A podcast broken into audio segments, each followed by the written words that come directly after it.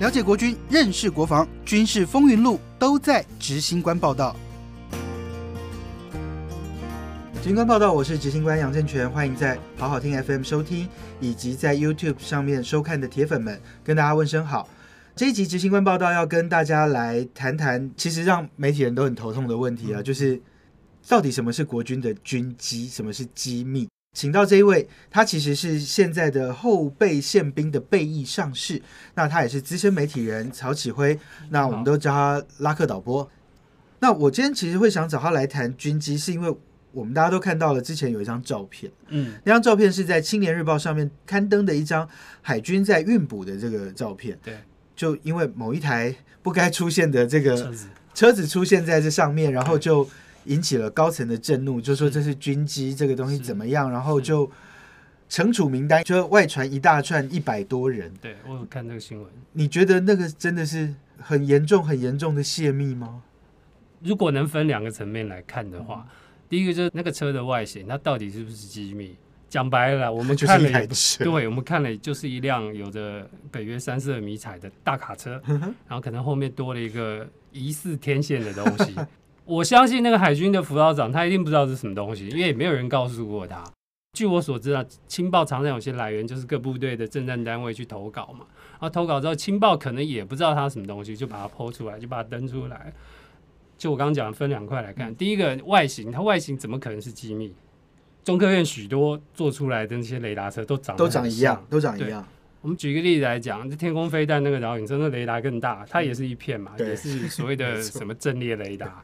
光车子它在上下澎湖的马公港，我不会认为它是一个机密。可是你换另一个方向来讲，如果今天我知道了它被部署到澎湖这件事，那或许它可以算作一个机密。我们就这样讲，他在马公港这样出来，然后副校长拍了这张照片丢给《青年日报》。对那这个缘由就是因为国军的文宣单位有要求绩效，也就是说每个单位都要有宣传，他们希望能够做全民国防，让大家认识国军。副校长为了要绩效拍了张照片，我们在做这个工作是。副校长投稿，也许你可以去怪辅导长的这个尺度没有拿捏好对啦。哈。但是如果我这样讲，我是一个老百姓，站在马公榜旁边，我拍了这张照片放上网，国家能不能办我？我觉得照国军高层的脑袋，他如果要办你，他还是会办的，办得成吗？办不成。嗯哼，怎么说？只要我不是入侵到马公港的范围里面去拍这张照片，你凭什么办我？对，举个例来讲，就好像花莲空军基地，我们大家都知道，在家乐福楼上就可以看 对，花花莲，空军基地的对面就家乐福，对，看得一清二楚。我如果站在家乐福上面拍照片，你能办我吗？你不行吧？嗯，因为据我所知，花莲机场也不是所谓的要塞堡堡垒垒地带，对对对，对，所以如果今天《青年日报》PO 了这张照片，嗯或者我一般民众在某某军事的角落，在军事网站上 PO 了这张照片，但是我没有入侵营区，嗯哼那到底我有没有？泄密。对啊，我泄密了吗？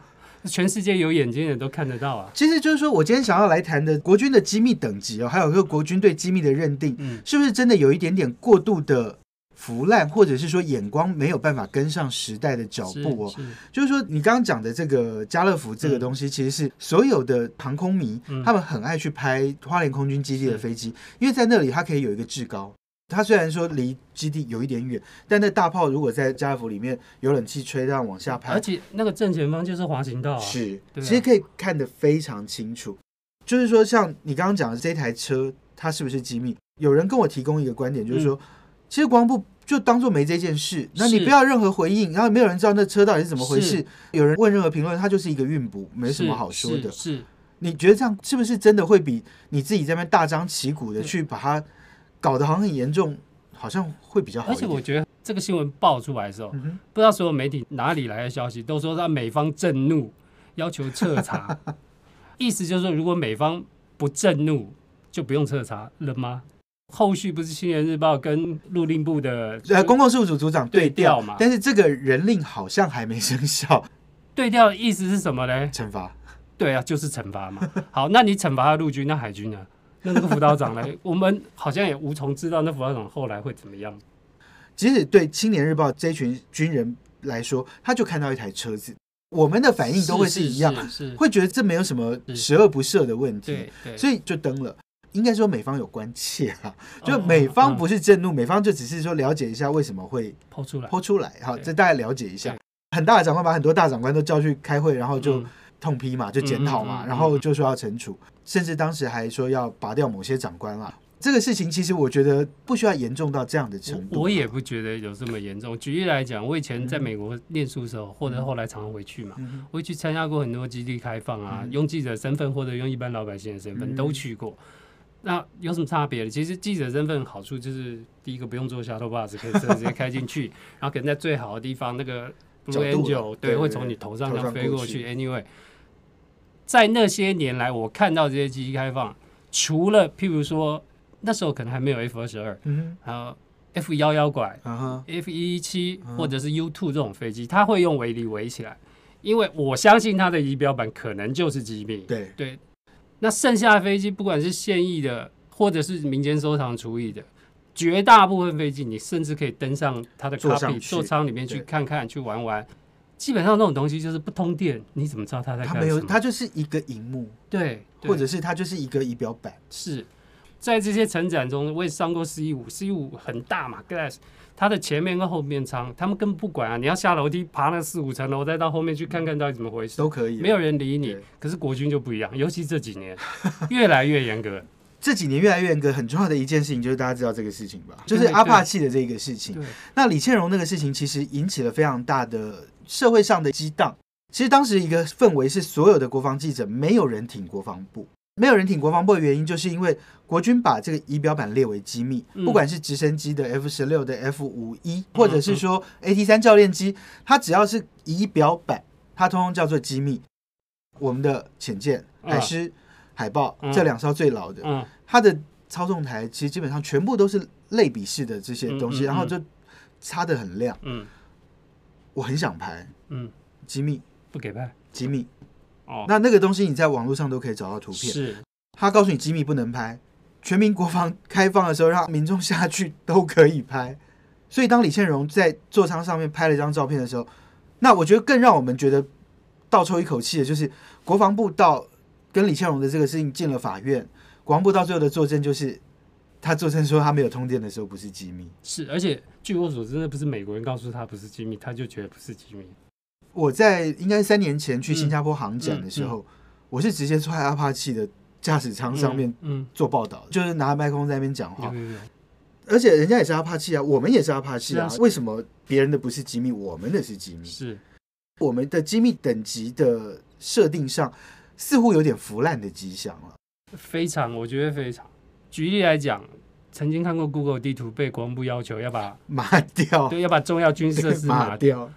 掉，我个人认为，世界上有这个空拍、有这个卫星征兆的技术，不是只有美国，对，也不是只有 Google，对。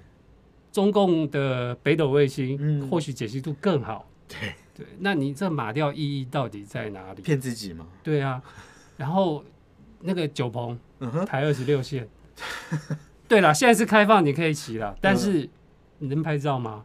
对着九鹏拍照，我的意思说，爱国者是试射就是都是在九九鹏嘛。那九鹏营区是我们所有知道，就是国军我们要拍摄的单位里头唯一一个进营区要把手机收缴的单位。你应该知道当年收缴的理由吗？不知道哎、他他当年收缴的理由是说那个电磁波会干扰发射的准确度那听起来很瞎。我就说，如果我们的飞弹会因为电话而干扰，大陆只要来那边打电话就好了。是，啊，从头到尾他根本只是怕我们拍照，那个就是把自己绑手绑脚到了我觉得一个莫名其妙的地步。我也曾经在空军基地里头嗯。用摄影机拍这个嗯。F 十六特技表演啊什么的，然后还有幻象两千特技表演，结果一个保安官过来就这样，那个麻烦记者大哥手机拿出来我看一下，你刚刚有对着我们的营区拍照，所以我要检查，手机没有核准。他为了要合理检查我手机，嗯。他检查我的摄影机，他要求我摄影机开给他看，嗯我们拍了什么。嗯，我那时候就有点火大，嗯我就说你旁边保安官都跟着你，为什么要这样子对？他们的理由就是因为手机就是有泄密的疑虑。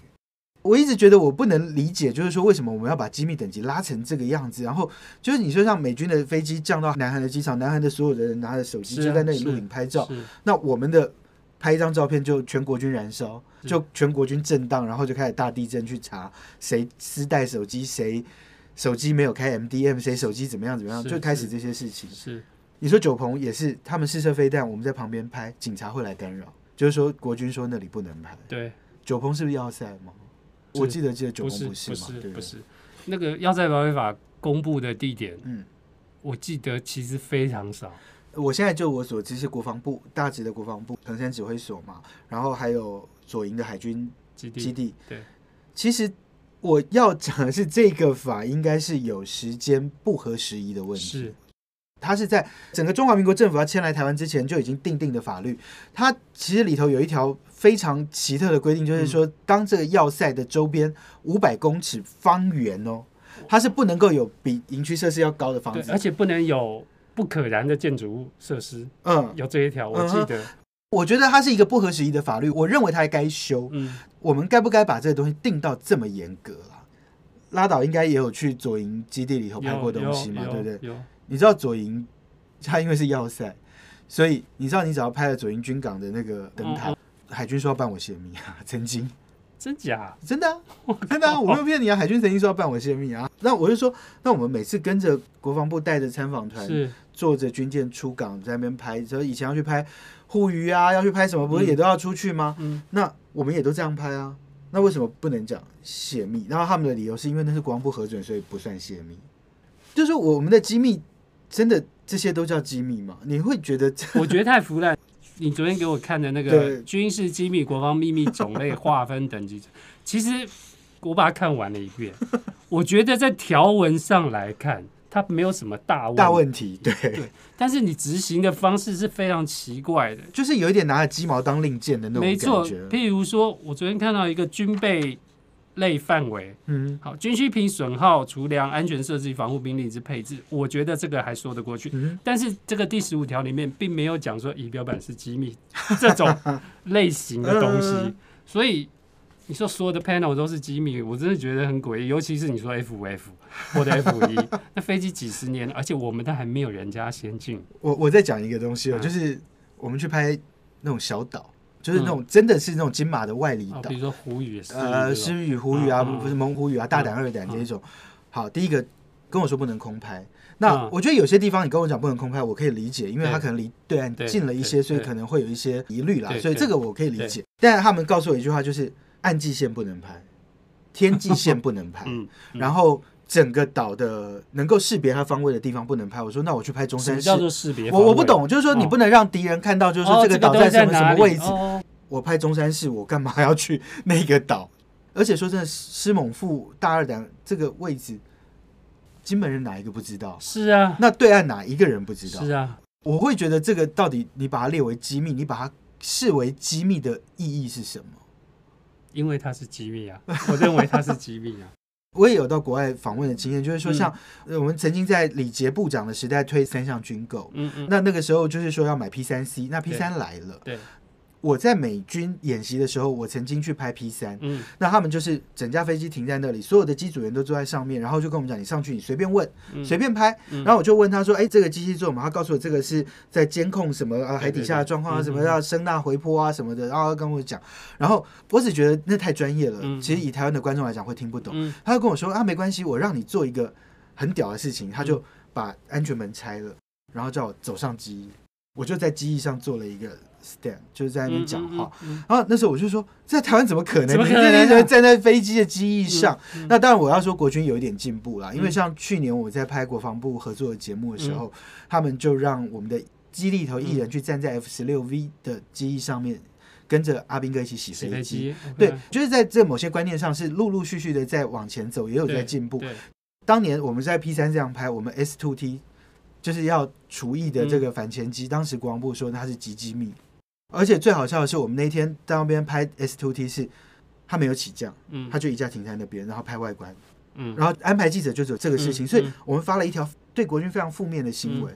那就是说，我们的机密认定到这样的程度，其实这些东西 Google 上面都找不到。是。哦，就是说你阿帕西的仪表板在 Google 上找得到，然后你甚至 F 二十二的某些那种座舱里面的一些样子，你在 Google 上面都看得到。那为什么我们要自己设限成这样？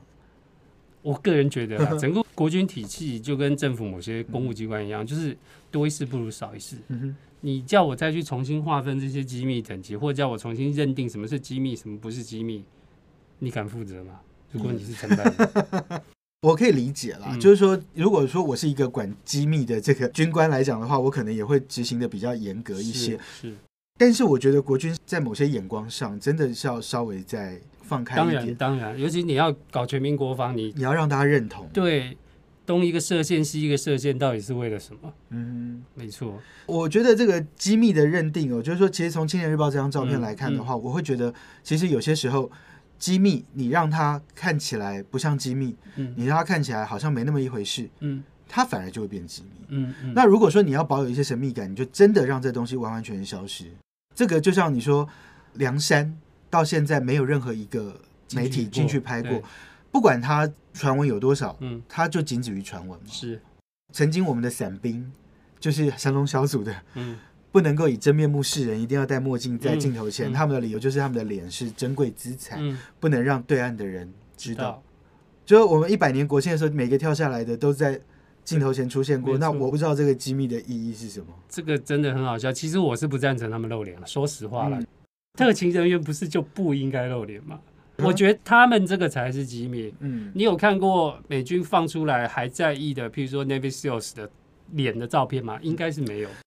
有些真的是不应该让他对。成为一个焦点人物。对，但是我觉得有些，就像说你这个部队还是会有一些要对外公关的部分，对，所以你就是你可能还是要有像队长，或者是说辅导长，或者是说某些人，你就可以让他真的大大方方的露脸，让大家知道这个部队的一些训练。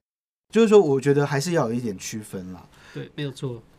在机密的认定上面，或者是说国军在看待一些跟民众接触的事情上面的时候，我觉得眼光可以再稍微放松跟放远一点。那我觉得如果有一些真的，就像你说《现在日报》那张照片，假设说真的就不幸就泄密了，就有人搞错了，我个人认为就是你也不必撤照片，嗯。你也不必去做这么大幅度的惩处就是说，一个是军官的再教育，这是一件事；那嗯。另外一件事情就是，你让大家搞不清楚你这个东西到底是什么东西，有什么不好？我觉得就是国防部面对机密的方式，我觉得要改变一个部队很重要的文化，就叫嗯震怒了。嗯我觉得就是说，对，震怒没有办法解决事情。那我觉得就是是，如果真的有些东西跑掉了，被人家知道了，那那就这样了，那就想办法补救，而不是骂人震怒。今天谢谢拉倒来参加我们的谢谢执行官报道。那有任何的意见，可以上好好听 FM 的平台，也可以到钢铁军事小组的粉丝团，都可以反映给我们。有任何想听的，也可以告诉我们。警官报道是在礼拜六、礼拜天会上架的节目，也希望大家多多支持喽。我们下次再见，拜拜。拜拜。